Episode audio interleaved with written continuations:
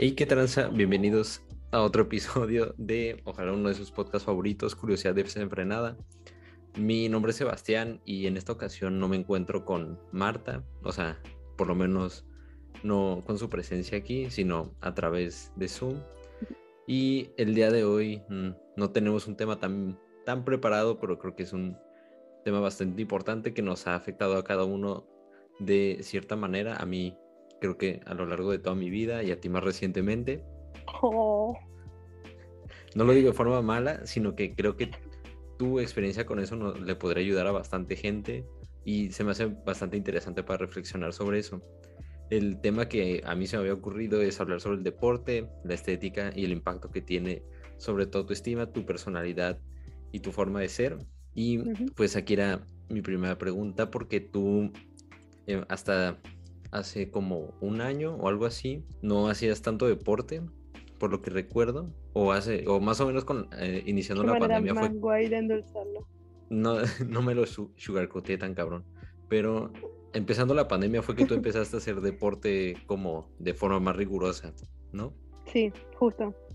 ¿Y qué fue lo que te em, llevó yo cuando a hacer, en Navidades... ¿Qué, fue lo que te llevó a hacer, a empezar a hacer deporte de manera más rigurosa? creo que fue más bien un proceso. En rollo, en Navidades eh, tuve mi breakdown porque me di cuenta que no estaba nada a gusto con mi cuerpo, la ropa no me estaba bien y llevaba mucho tiempo pensando perder peso, pero no sé, estaba, estaba en un momento muy cómodo en mi vida, en una relación muy estable y, y pensaba que era algo secundario.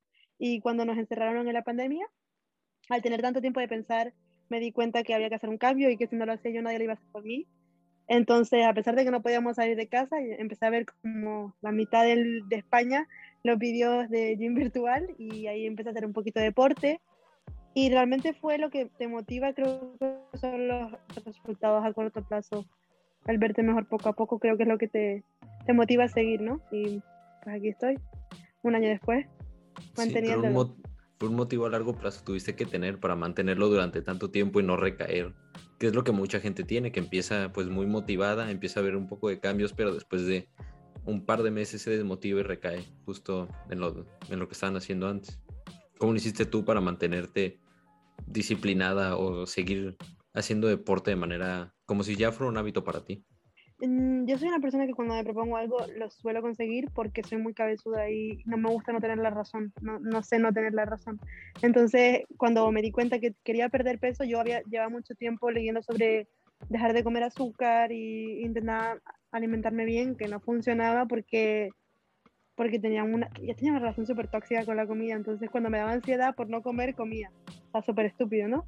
Pero el, yo creo que fue eso, el proponerme que era por la salud y el motivo a largo plazo fue no tener ninguna consecuencia de la salud a largo plazo, pero no, a día de hoy no tengo nada que me motive tan heavy, sino el verme bien en el presente, porque creo que en el futuro es la consecuencia de lo que ya haga ahora, ¿sabes? Sí, sí, o sea que tus acciones ahorita ya determinan cómo te vas a en el futuro. Sí, tienes razón. Y está interesante lo que es que tenías una relación bastante tóxica con la comida, porque creo que es algo que afecta bastante a muchas personas y que no todos se dan cuenta.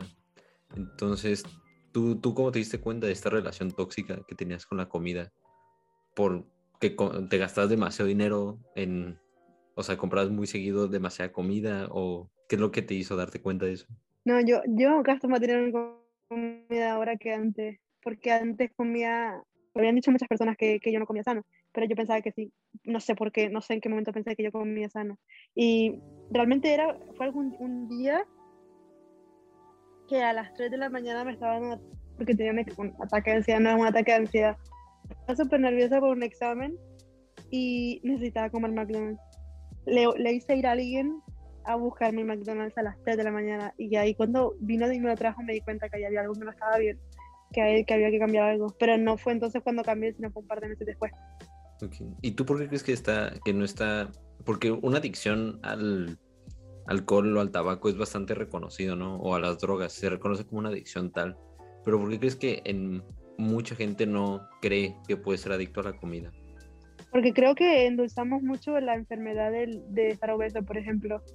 Yo, yo creo que pues, ahora que se lleva tanto el body positive y, y la gente obesa también es guapa y no, tiene nada que ver con belleza. Hay un punto en el que tu salud está bien afectada, ¿sabes? Y yo ya lo empecé a ver, yo mis análisis estaban fatal, tenía colesterol, tenía el azúcar súper alto y todo eso tiene que ver muchísimo con el peso, ¿sabes? Y eran, a lo mejor ahora no tenía consecuencias, pero a largo plazo si yo seguía ahí, era súper propensa a tener el hígado graso, a diabetes.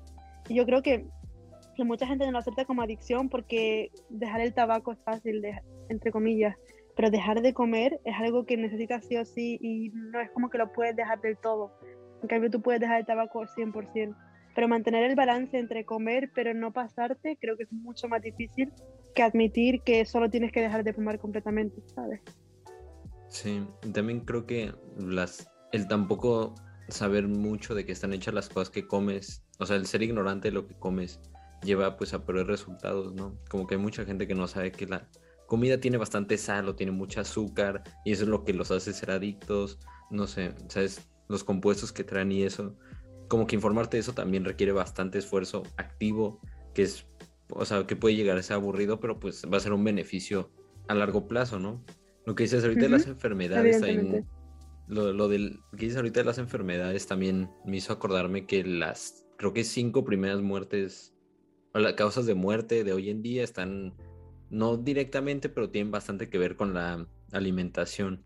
Entonces creo que eso es un aspecto que ha sido, no es ignorado, infravalorado o no tomado en cuenta por eh, doctores o médicos, o quizá lo estoy generalizando mucho porque tampoco sé, pero que en vez de recetar como medicamentos deberían recetar una, una dieta sana, no balanceada, que baja en cosas ultraprocesadas y cosas que no necesitas. Pero tú como, ¿qué recomendarías para gente que pues tiene más o menos como la misma meta que tú o se encuentra como también ese camino de querer mejorar su físico en primer lugar y a largo plazo su salud? Yo creo que lo primero que tiene que es que realmente salir de ello, porque yo antes de eso intentaba bajar de peso porque me decían otras personas, pero no, no salía de mí, entonces no se mantenía a largo plazo. Creo que necesitan encontrar un motivo y una razón que realmente les motive, porque es muy difícil, sobre todo en los primeros meses, volver a caer, porque ves, ah, bajé dos kilos, entonces hoy me puedo dar el lujo de comer lo que sea, pero así no funciona, porque si caes una vez vas a volver a caer. Entonces yo creo que lo más importante es que salga de uno mismo, que tenga el motivo y que realmente lo haga porque lo quiere mantener, porque si no, no lo hagas, si no estás preparado, no lo hagas, porque va a ser peor cuando recaiga. Bueno, a ti fue como un, un punto en el que llegaste a tocar fondo, ¿no? O sea, que dijiste como de aquí ya no puede ser peor, como eh, que todos los cambios chiquitos que has hecho pues no te han llevado a nada, entonces tienes que hacer como un cambio completamente radical de tu forma de alimentación, tu relación con el deporte y todo eso. Sí. ¿Y qué, qué, es para ti lo más importante? O sea, la manera en que comes o el empezar a hacer deporte, porque creo que ahí también el balance está medio mal entendido. Yo empecé comiendo bien y luego empecé a hacer deporte, porque es verdad que para mí el cambio de no hacer deporte a hacer deporte fue mucho más duro que comer mal a comer bien. Porque yo no había hecho deporte en años. Había intentado, pero no había hecho deporte de verdad. Obligarte a ir a un hacer deporte, obligarte a estar una hora sufriendo, porque al principio sufres, era, era como una tortura al principio. O sea, ahora, lo disfruto, ahora sí me gusta, pero yo los primeros meses lo pasaba fatal.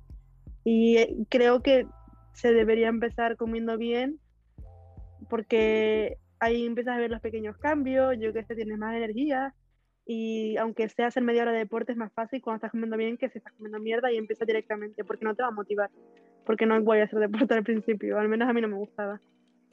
Ya, sí, me imagino. Incluso, pues ahorita que yo he, regresado más también a hacer deporte y a ver canales de fisicoculturismo, que es algo que me gusta mucho ver. Muchos de ellos hablan de que el su físico depende de un 80% de la dieta y un 20% del ejercicio. Entonces ahí se ve como que hay mucha gente que sigue haciendo, o sea, que trata de hacer ejercicio, pero tiene las prioridades mal, ¿no? O entiende mal el balance en el que deberían de estar estos dos. Pero, o sea, obviamente no puedes priorizar uno sobre el otro, ¿no? O sea, van, van de la mano. Como recuerdo hace, hace no me acuerdo dónde lo leí, pero un artículo en una revista, un, un, un doctor creo, quería demostrar como un, déficit calórico es lo que te puede llegar a bajar de peso sin estar necesariamente sano o eh, comer saludable. Y el güey comió como panquecitos, como Twinkies, pero comía algo así como 1500 calorías de eso al día y perdió, o sea, durante un mes perdió no sé cuántos kilos, ¿sabes? Entonces como que las calorías son obviamente lo que importa al final si vas a subir o a bajar de peso, ¿no? Pero deberías, deberías también llevar un balance de lo que comes, mantener los macro y los micronutrientes y eso. ¿A ti cuánto tiempo te llevó? Y como más o menos entender en qué, en qué relación deberías de pues llevar tus comidas, tu alimentación. Pues yo creo que tenía la ventaja de que llevaba mucho tiempo leyendo sobre el, real food, no sé si saben lo que es, es una corriente de la alimentación que defiende de dejar de comer tantos ultraprocesados y comer más comida real, como le llaman, que son los alimentos que vienen de la tierra o no son tan procesados. Y había leído mucho, entonces más o menos sabía, pero sí es verdad que que al principio cuando empezaba a hacer las compras no sabía qué comprar porque enseguida me iba a, yo que sé, al pan blanco, a la Nutella, a lo típico, entonces salir de eso me costó, entonces fue un poco un proceso de leer mucho, empecé, me descargué una compra de, de un blog que seguía y empecé por ahí, luego ya vas descubriendo lo que te gusta, lo que no te gusta, lo que te hace engordar más, lo que no tanto. O sea, creo que no, no hay ninguna receta que diga sí esto y vas a conseguirlo, sino es un poco un proceso. Por eso digo que tienes que estar motivado, porque si no es muy fácil perderte. Sí, por eso es lo que yo no estoy tan de acuerdo con las dietas estas que se han vuelto como muy populares, como la keto diet, la carnivore diet y cosas así. O sea, es como que pues, maybe en el corto plazo tengan algún impacto, pero no son sustentables, no es algo que puedas mantener durante mucho tiempo y que para nada es sano, ¿no? Creo que lo mejor sería encontrar el balance entre pues carbohidratos, grasas y proteínas y no creer que comiendo ensalada todos los días es lo que te va a llegar a bajar de peso, ¿no? Eso, no sé, fue, fue algo que también vi como reflejado en, el, en los mensajes de CISEC, en los mensajes en, en, los libros, en el libro que estoy leyendo ahorita de CISEC, del sublime objeto de la ideología, que más o menos habla de cómo los pequeños cambios realmente no, no van a lograr nada. O sea, y él se refiere a eso como reciclar, ¿no? Que el reciclar nunca va a llegar a salvar el planeta, o bueno, el medio ambiente, ¿no? Estamos cambios radicales. Y creo que aquí se ve bastante bien reflejado cómo el de repente comprar una ensalada, de repente comer un poquito sano, de repente comer algo de fruta, te va a seguir manteniendo con sobrepeso, sintiéndote mal, contigo mismo y todo eso. O sea, es lo que realmente necesitas es tocar fondo y decir, güey, de aquí ya no, esto ya no puede seguir así, necesitamos un cambio radical. ¿Sabes? Hace que se puede, se puede como transmitir de esa misma manera a, cambios que afectan a más personas, ¿no? Porque pues ahorita ya, gracias a ese cambio radical, lo has mantenido hasta ahorita, ¿no? Y ya es un estilo de vida muy, muy diferente a lo que hacías antes. Sí, y creo que tampoco hay que caer en los extremismos, porque hay veces que me obsesiono un poco y, yo qué sé, pienso, no, no puedo comer esto porque voy a engordar y creo que esa tampoco es la solución. Es mantener el balance entre tener un estilo de vida sano, pero de vez en cuando darte tu capricho, ¿sabes? O sea, creo que es importante mantener el, un balance y, realmente saber, saber qué es lo que estás comiendo, porque si sabes que lo que estás comiendo no es sano, pues aunque seas consciente y no te comes cinco croissants con chocolate, no te comes uno y ya sabes darte tus guilty pleasures, ¿no? Exacto, justo. Y, tú me habías platicado que aunque has, has, bajado bastante de peso y has cumplido como tus metas a nivel físico, algunas de ellas, que de repente sigues teniendo como esta inseguridad de seguir como con sobrepeso o algo así. Y eso creo que es algo que batalla mucha gente, porque lo había, lo había visto en un blog de, no me acuerdo bien quién, pero creo que era un físico-culturista que pues era muy flaquito de niño y decía como, güey, yo me veo en el espejo y sigo viendo a ese güey chiquito, o sea, es como débil, como tú, ¿cómo lo haces para sobrellevar eso? Eh, no, no, no me queda otra, lo hago porque no me queda otra, pero me toma mucho tiempo lidiar con el... Yo cuando era muy, mucho más pequeña tenía un cuerpo, era súper flaca, era, era, era un palo, o sea, no, no, ni se me veía casi. Y cuando en algún momento mi cuerpo cambió y ya pues como que retenía mucho líquido, la grasa se me acumulaba en la barriga y como entender eso me costó mucho. Y ahora que lo entiendo, soy consciente de que soy mucho más propensa y que mi cuerpo no es como el de otras mujeres que no acumulan grasas ahí. Y creo que eso es lo clave, entender qué puede pasar y y a pesar de que no voy a decir que estoy bien con ello, porque no, porque me da muchísimo miedo que me vuelva a pasar y me, me toma mucho tiempo y me obsesiona mucho muchas veces, el ser consciente creo que es el primer paso y, y tener claro que no quiero que pase, porque a mí me da mucha rabia cuando me dicen, ay no, porque es que eh, también está bien que, que, estés un poquito más gordita, porque no sé qué y no sé cuánto, y por qué me da mucha rabia que solamente se acepte a la gente que se acepta estando gordita, pero la gente que quiere estar más delgada o que quiere mantenerse así, a pesar de no ser propensa a eso, no se la respeta. Y eso es algo que me cabrea mucho y me ha estado cabreando mucho esta semana, la verdad. Ya, yo tampoco estoy tan de acuerdo que le echen tanto amor y tanto a las super size models o no sé cómo les llamen.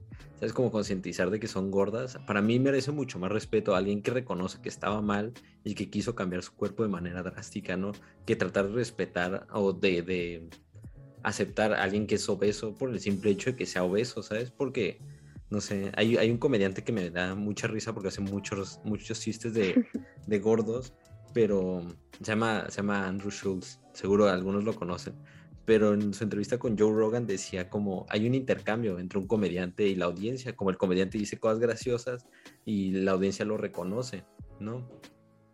Pero para estos plus size models no hay nada, o sea, de nada hay reconocimiento, ¿por qué? Porque son obesos, o sea, porque tuvieron como la valentía de subirse ahí, pero nada más, o sea, no hicieron nada realmente. Y no sé, a mí se me hace que deberíamos dejar de reconocer eso como si fuera un gran logro. Exacto. Yo creo que está bien que, que si quieren estar así adelante, pero que no lo vendan como, como la nueva normalidad, porque a mí eso me parece que manda un mensaje súper peligroso a niños o niñas que, que a seguir comiendo y a no preocuparse. Yo no estoy diciendo de gente que tenga un poquito de sobrepeso o que no tenga el cuerpo estándar, eso por favor no, pero hay gente obesa que tiene obesidad mórbida que se la defiende como si fuera la Virgen María y eso, no me parece bien. O sea, creo que hay que, hay que llevar un balance, o sea, siempre, siempre hay que entender que no, que cada uno es como es, pero, pero lo importante es la salud. Y yo te aseguro que esas obesas no son sanas. Ya, sí. Como de que no lo entiendo es de liso. es que ella es vegana y pues, no come nada cocido, pero sigue estando obesa. O sea, hay algo mal ahí de su relación con la comida, porque incluso, ¿sabes? Aunque comes puras frutas y eso deberías de bajar, ¿no? que ahorita me encontré en Instagram con un güey que es crudo y vegano, o sea, come puras frutas literal, y dice que, el, que los tres macronutrientes es un mito y que solo era una propuesta de marketing para las carnicerías en los años no sé qué. Y fue como, o sea, sí, pero dudo que comer puras frutas sea lo más sano del mundo para mantenerte. Claro que no, o sea, no sé, los dramatismos, los extremos, tío, eh, cada vez me preocupan más, o sea. Sí, sí, sí. Y más de estas dietas que quieren hacer como todo fácil, ¿sabes? Como de, ah, pues quita los carbohidratos. Ah, pues solo come carne. ¿Sabes? Como bajar de peso debería ser, o sea, es difícil. Y es difícil porque es algo que vale la pena hacer. ¿No? Y vale la pena informarse y saber qué es lo que necesita tu cuerpo, qué cuáles son las mejores fuentes de carbohidratos, de qué están hechas las proteínas, cuáles son los perfiles de aminoácidos de diferentes proteínas, es mejor una proteína vegetal, un animal, cuáles son las diferencias, ¿sabes? Encontrar el balance entre esas cosas es difícil y debería ser difícil, ¿sabes? o sea, tratar de simplificarlo todo, nada más quita esto y ya con eso vas a bajar de peso, vas a estar sano, está mal, es una relación muy mala que tenemos con la comida. Sí, yo creo que también es muy importante la, educación que recibes, eh, lo que has comido de niño, porque creo que eso te marca mucho. Yo, por ejemplo, Aquí se comía muy mal, yo en mi casa de niña comí mucha porquería porque era lo que se usaba en ese entonces aquí y, y creo que hace gran diferencia porque tú, por ejemplo, comías súper sano de niño, ¿verdad? nunca tuviste una relación tóxica con la comida. No, o sea, realmente no, pero eso se lo debo todo gracias a mi mamá porque yo, em, ella era muy fan de no, de no comprar procesados o ultraprocesados más que nada de hacer todo en casa, que así es mucho más sano, comer frutas, comer verduras, acompañar todo de cereales, proteínas. Y esto viene desde mi abuela, que también se hace muy reconocible, ¿no? Que nos haya pasado este conocimiento que yo en ese momento obviamente no me di cuenta hasta años después haciendo reflexión sobre eso, que pues ellos realmente no tenían una, una relación tóxica, sino bastante respetable con la comida, que hay pequeñeces que con las que estoy en desacuerdo, pero en general eh, no me quejo de, la alimentación pues que nos enseñó. Porque sí, como lo dices, desde niño nos marca y pues nos marca para toda la vida. Pero bueno, Tukis, eh, ¿algo más que quieras compartir? Yo creo que estuvo bien este episodio cortito, una versión chiquita, breve. A ver qué tal les pareció. Ahí cuéntenos en los comentarios. ¿Otra cosa que quieras dejarles? ¿Recomendarles canales, cosas? Mm, yo les recomiendo que, que si están preparados, que, que, busquen, que hay muchísima información. A mí me ayudó mucho leer de la comida real porque luego sacas tus conclusiones, ver mucho, tampoco es difícil realmente, creo que hay información de sobra. Si quieren vayan a un nutricionista, yo no fui a ninguno, por suerte no me hizo falta, pero creo que no es difícil comer mucha verdura, mucha fruta mm, y dejar el azúcar. Si dejas el azúcar creo que es un primer por buen camino. que te facilita mucho las cosas. Excelente. Bueno, pues hasta aquí lo dejamos. Nos vemos próximamente. Cuídense, infórmense, no sé, manténganse curiosos. Y hasta la próxima. Adiós.